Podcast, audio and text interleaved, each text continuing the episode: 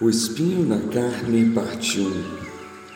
E para que não me exaltasse pela excelência das revelações, foi-me dado um espinho na carne, a saber, o mensageiro de Satanás, para me esbofetear, a fim de não me exaltar, acerca do qual três vezes orei ao Senhor para que se desviasse de mim, e disse-me: A minha graça te basta, porque o meu poder se aperfeiçoa na fraqueza.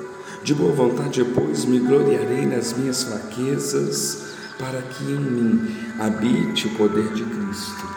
Por isso, sinto prazer nas fraquezas, nas injúrias, nas necessidades, nas perseguições, nas angústias por amor de Cristo, porque quando estou fraco, então sou forte. Segundo os Coríntios 12, 7 a 10.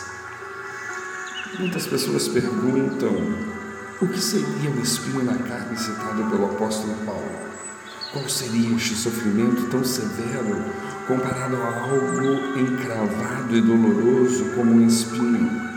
Apesar de muitas especulações a respeito, a resposta às vezes é mais simples do que parece. Podemos refletir para as nossas vidas hoje o que seria um espinho na carne e reconhecer nossas dificuldades.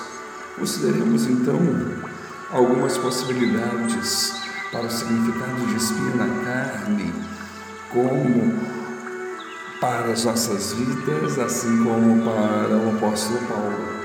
O primeiro que poderíamos citar são as perseguições.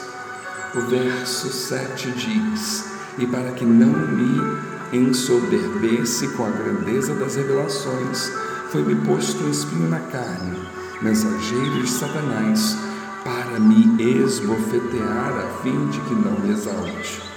A expressão mensageiro de Satanás pode ser entendida como se referindo a uma pessoa especificamente, alguém que estivesse perseguindo ao apóstolo. O apóstolo João também usa essa linguagem segundo Jesus teria afirmado a respeito, dos quais a si mesmos se declaram judeus e não são, sendo antes sinagoga de Satanás. Apocalipse 2:9. A palavra espinho no hebraico pode ser usada no sentido figurado de inimigos, o que possivelmente pode ter influenciado a linguagem de Paulo neste texto. 2 Timóteo 2,9 diz: Pelo qual estou sofrendo até algemas, como malfeitor, contudo a palavra de Deus não está algemada. As algemas que prendiam Paulo serviam como algo para feri-lo e como prova da perseguição que enfrentava pelos judeus. Como ele mesmo declarou, cinco vezes recebi dos judeus uma quarentena de açoites menos um segundo os Coríntios 11, 24.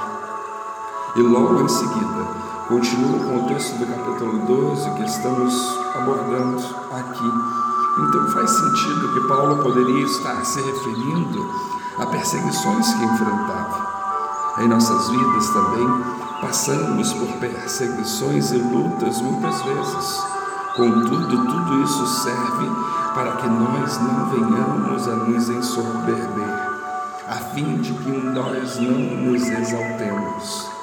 Toda vez que passamos por provas, serve para que nos tornemos mais humildes na presença de Jesus. Segundo o próprio Paulo, todo cristão piedoso se torna alvo de perseguições, pois ele diz em 2 Timóteo 3,12: Ora, todos quantos querem viver piedosamente em Cristo Jesus serão perseguidos. Então, se nós estivermos sendo perseguidos, este pode ser um espinho na carne permitido por Deus para testar e ensinar-nos a viver como Cristo, perdoando e amando os nossos ofensores. O espinho na carne, então, pode ser as perseguições, mas devemos lembrar que quando Jesus foi crucificado com uma coroa de espinhos, foi colocada sobre a sua cabeça. Na verdade, esta como um símbolo de escárnio. E ele estava enfrentando algo que também sofremos. que são espinhos da carne. Todas as dores, sejam perseguições, tentações ou pecados e até enfermidades, nós não podemos esquecer que foram levadas por Jesus para nos sarar.